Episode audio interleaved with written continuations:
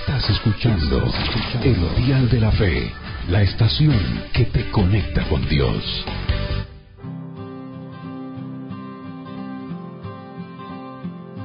El recuerdo más tierno que tengo de mi padre se remonta a un día de verano en medio de un lago. Estábamos pescando y mi padre me dijo que lanzara la línea despacio. Eso para mí era muy difícil. No me gustaba esperar.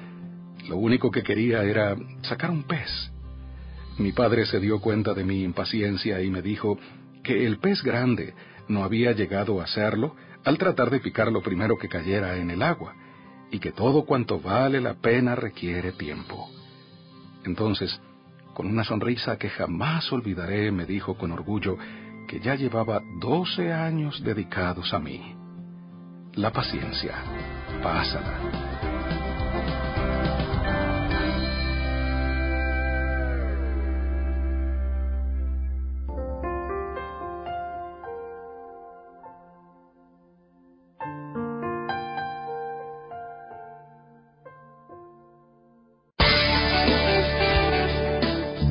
De Dios es nuestra guía infalible, nuestro medio de limpieza interna y la revelación perfecta de la voluntad de Dios para nuestra vida. La palabra.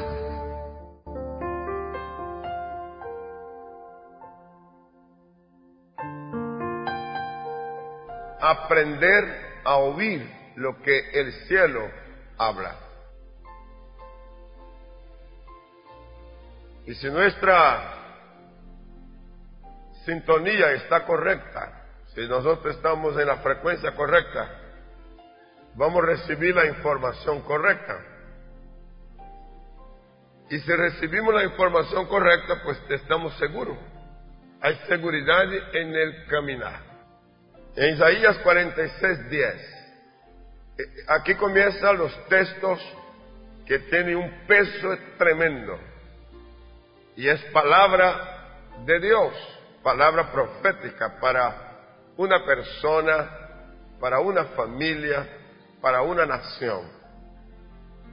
Si lo tomamos de manera personal, por supuesto la palabra, ella va a cubrir la vida del que oye.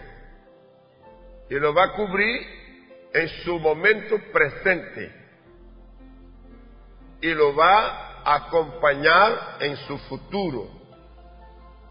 Lo va a cubrir en el espacio a donde la persona esté.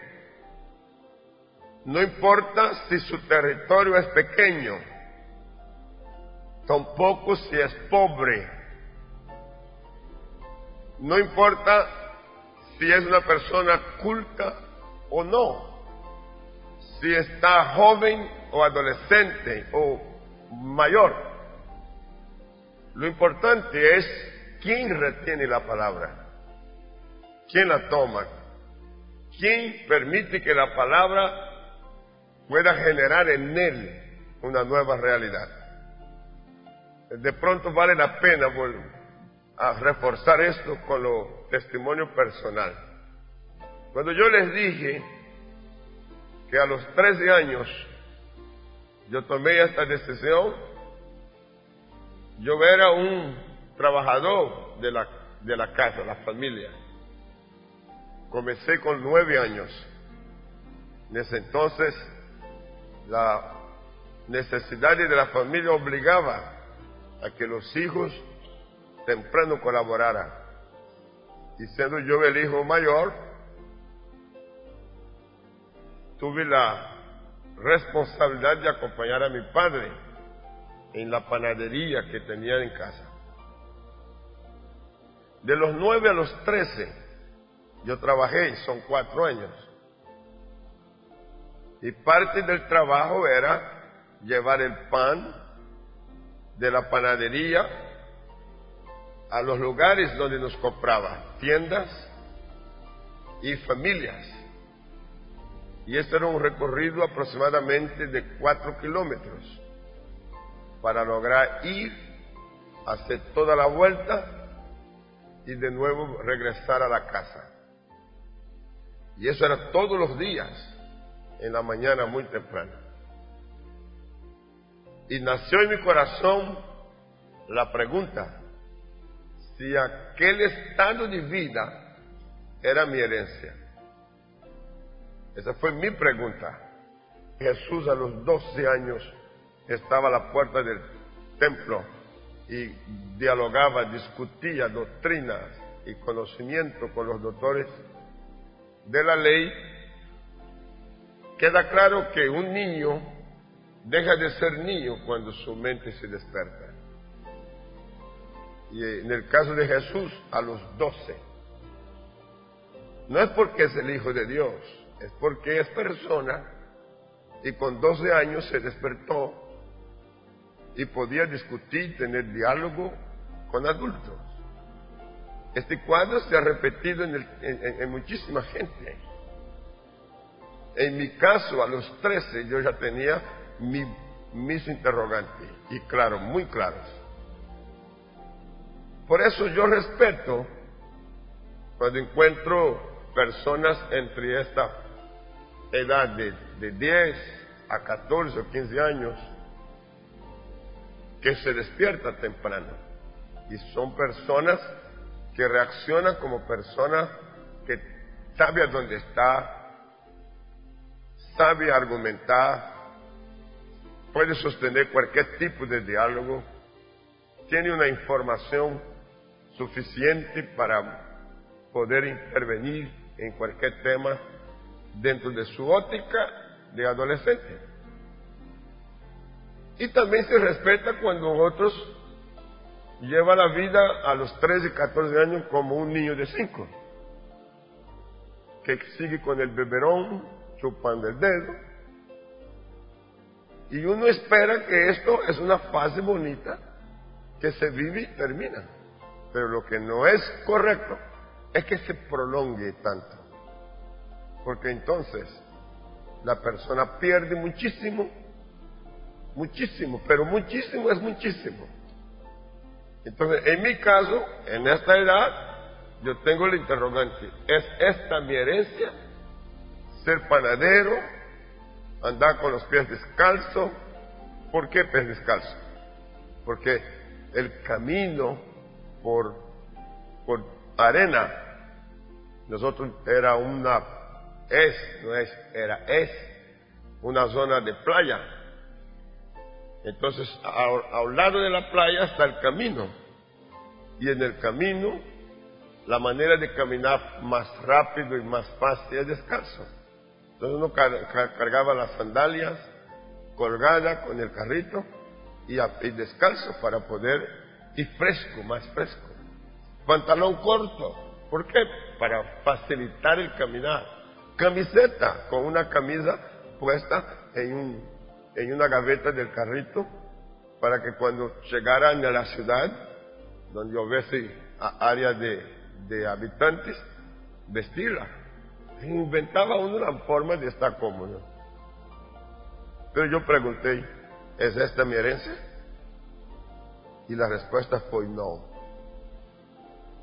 Y esta respuesta yo no oí con este oído físico, lo oí adentro, no. Tú serás lo que quieras ser en mí. Así directo. Y ahí me marca un nuevo comienzo. La pregunta es, ¿qué es lo que yo quiero ser? Y necesitaba definir lo que yo quería ser.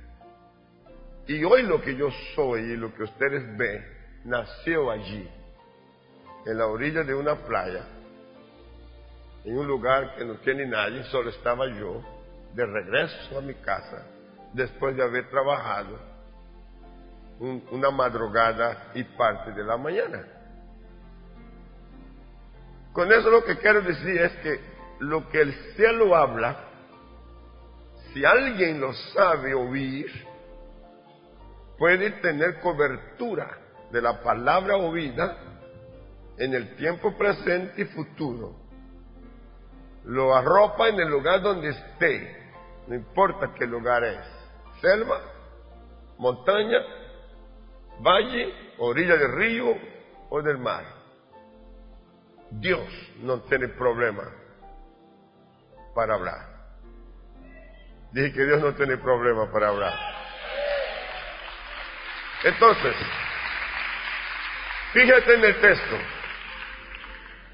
que anuncio lo por venir desde el principio y desde la antigüedad, lo que aún no era hecho, que digo mi consejo permanecerá y haré todo lo que quiero. Es una información divina. Dios está informando que Él conoce las cosas antes de que ellas sean creadas, desde el principio y desde la antigüedad. Y dice lo que aún no era hecho. Da su consejo y su consejo permanecerá. Es decir, la palabra dada va a permanecer. Yo soy testigo de eso. De aquel año 13 a hoy han pasado 53 largos años. Y en esos 53 largos años, ¿sabe? Yo he visto el cumplimiento de la palabra que recibí allá, esta palabra.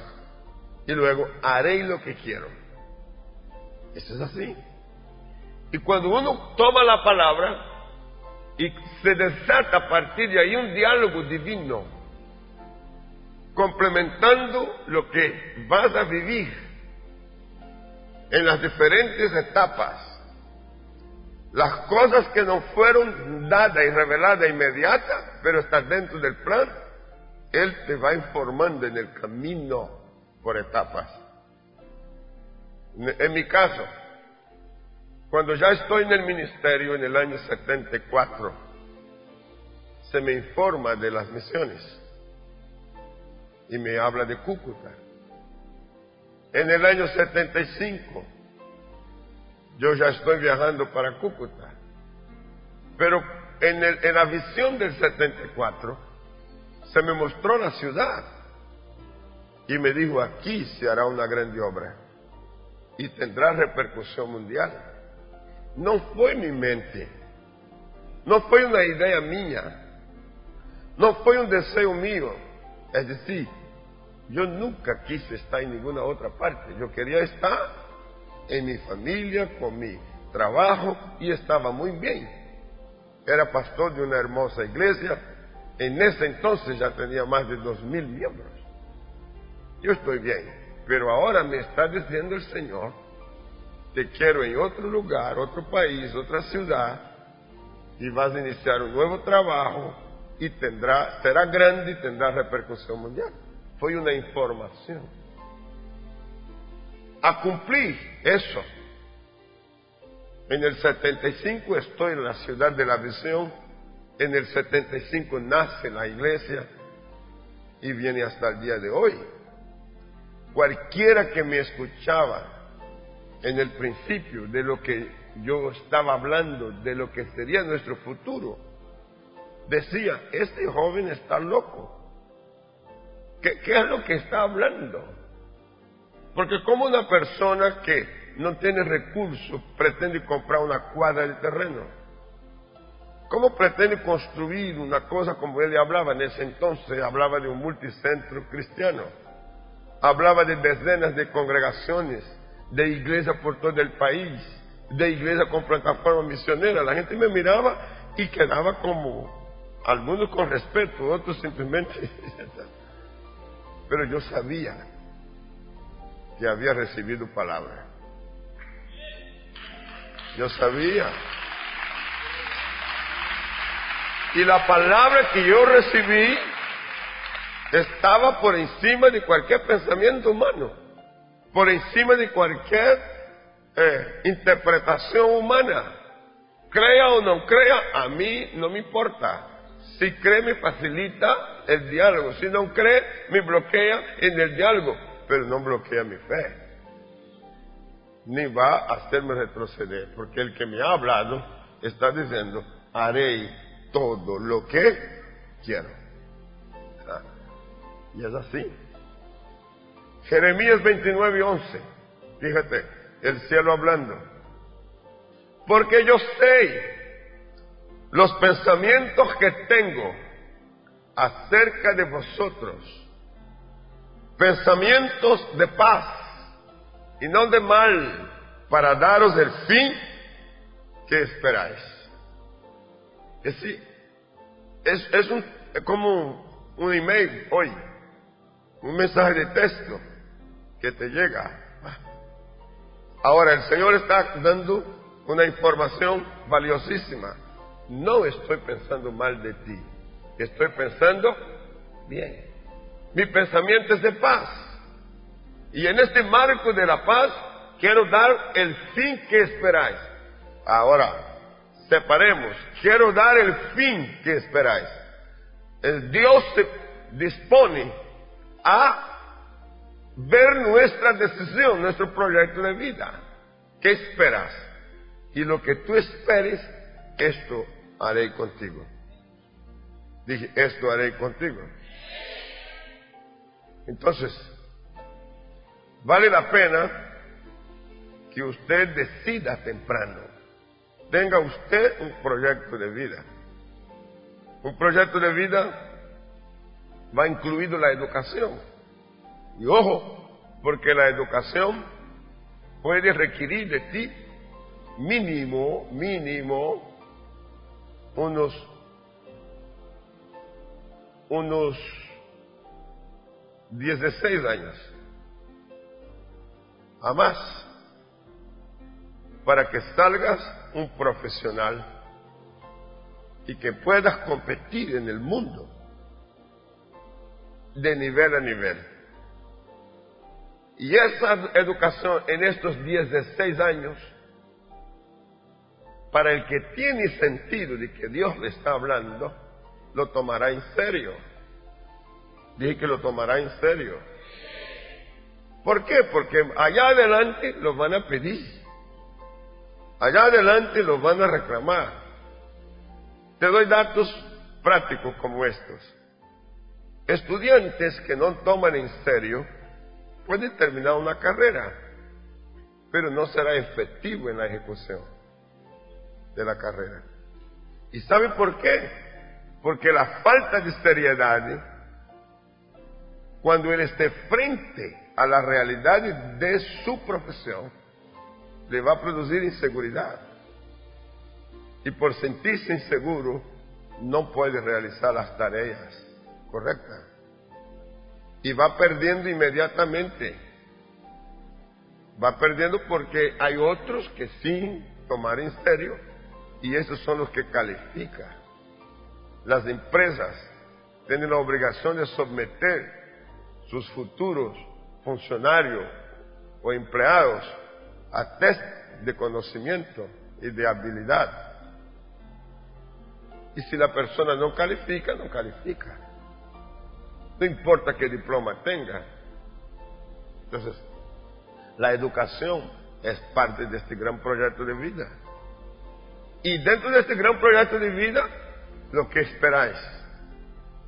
Hay otras, otras manifestaciones de la vida que uno necesita tener un cuidado tremendo. Por ejemplo, pongo mi, mi cultura aquí, nada, no tiene nada que ver para que sea así con usted. Yo estoy hablando de lo mío allá. Aquí dijo que un joven con esta edad de 10, 11, 13 años comienza a enamorarse. Y se enamora hasta de la sombra. Sí. Eso no está mal. Es bonito. Pero allá,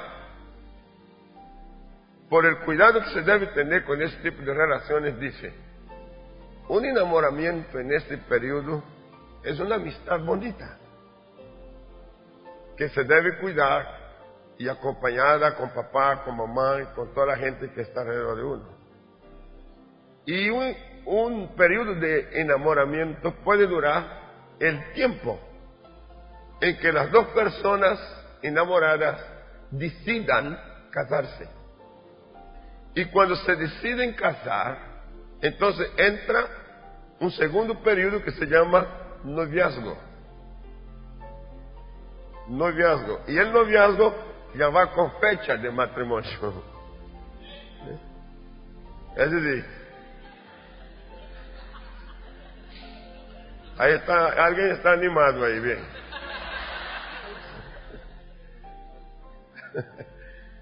¿Cómo va el noviazgo? Con fecha de matrimonio. Entonces el joven tiene que ir a la casa de los padres de la, de la novia, de la futura novia, de la persona con quien tiene amistad, con quien está enamorado. No tiene más compromiso que eso. Pero ahora en la casa, él expresa a los padres lo que quiere, lo que piensa, define su deseo ya a nivel de familia, plantea y los padres van a hacer preguntas y él responde. Y entonces fecha. No son los padres que ponen la fecha, él espera que la pareja sea la que poniéndose de acuerdo ponga fecha. Y algunos como yo puse fecha de un año. En un año nos casamos. Y ahí sí o sí. ¿Por qué? Porque no se ve bien que después del novio simplemente se rompa. Tiene que haber una causa. Y es tan pesado que un joven novio y una joven que es novia se separen del noviazgo y que entre los dos quede la sensación de cosas incompatibles para las familias. De que los, los hijos velan para que sus padres no tengan conflicto por sus culpas. Por eso se portan bien y si no van a poder llegar al matrimonio, tienen que dar causales a los padres. Aquí me he sorprendido porque se enamora de la sombra y dice, soy novio. ¿El novio de quién? ¿Cuándo usted se va a casar? ¿Mm? ¿Casar? Pero soy novio. Y de pronto aparece otra vez, ¿y dónde está la novia? Y me presentan otra, y la veo otra. Algunos ya pasaron por diez. Sí, los conozco.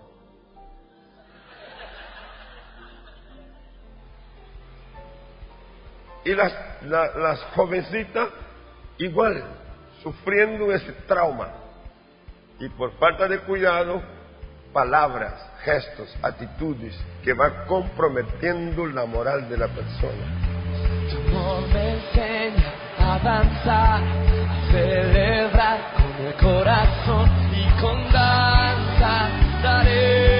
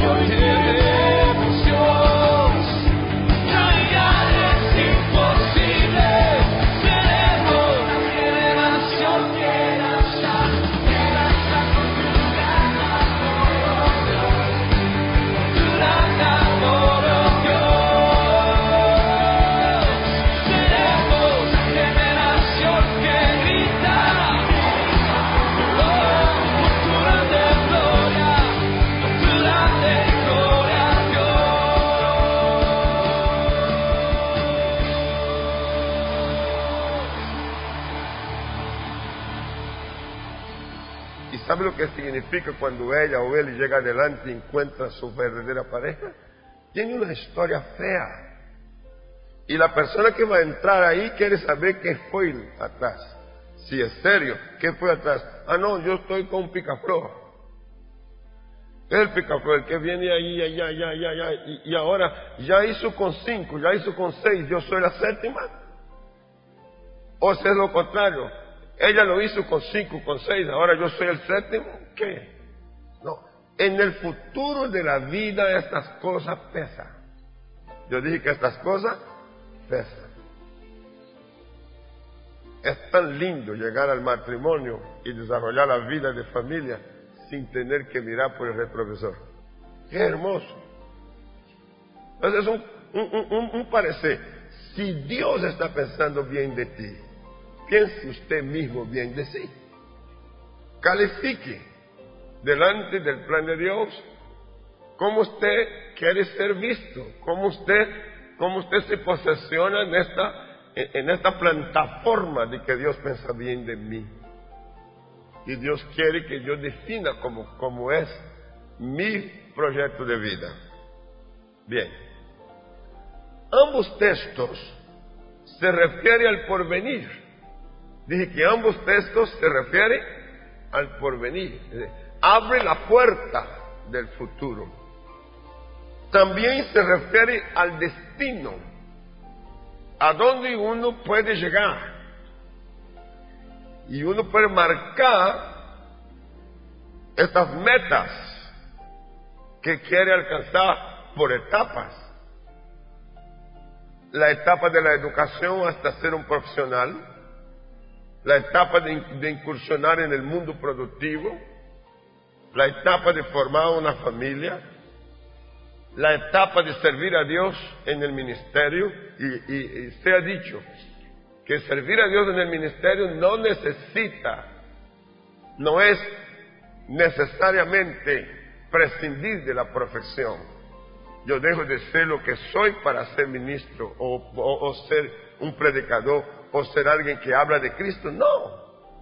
Hablaba ayer, creo que fue con un grupo que me hicieron preguntas. Yo de los 13 años, cuando tomo la decisión, y a los 15 ya estoy envuelto en el tema del ministerio, serví al Señor por más de 10 años como obrero, líder, pastor, costeando todo lo mío. Y las iglesias en ese entonces no tenían la, la cultura de ayudar con pasaje, con transporte, con nada, nada era por cuenta suya. Pero yo asumí, me casé y trabajaba, proveía para mi casa y era pastor. Pastoreaba iglesias y fundaba iglesias. Nunca recibí un peso de la iglesia. Y no fue necesario dejar de hacer lo que estaba haciendo para servir al Señor. Pero más tarde ya esta responsabilidad aumentó cuando llego a pastorear una iglesia que requiere mi atención completa. Entonces tengo que tomar decisión.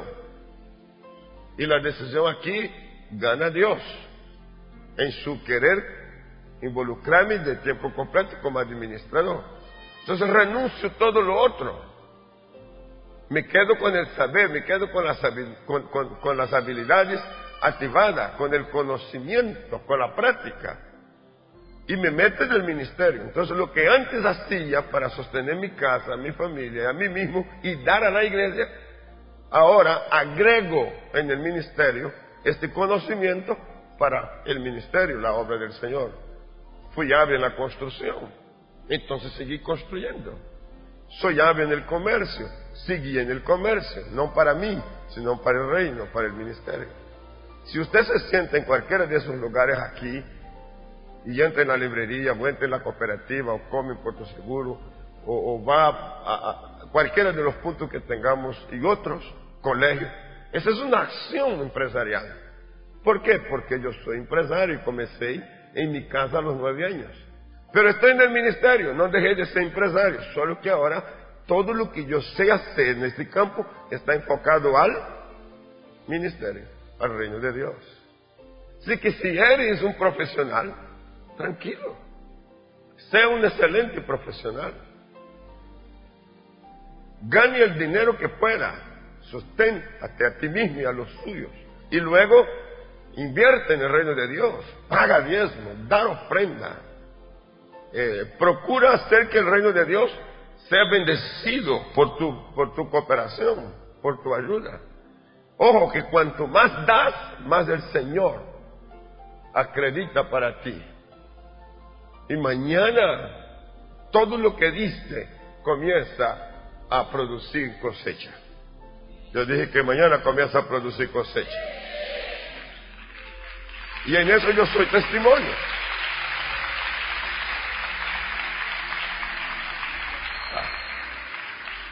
Lo que quiero dejar claro es, no te dejes guiar o orientarte por la, por la ansiedad.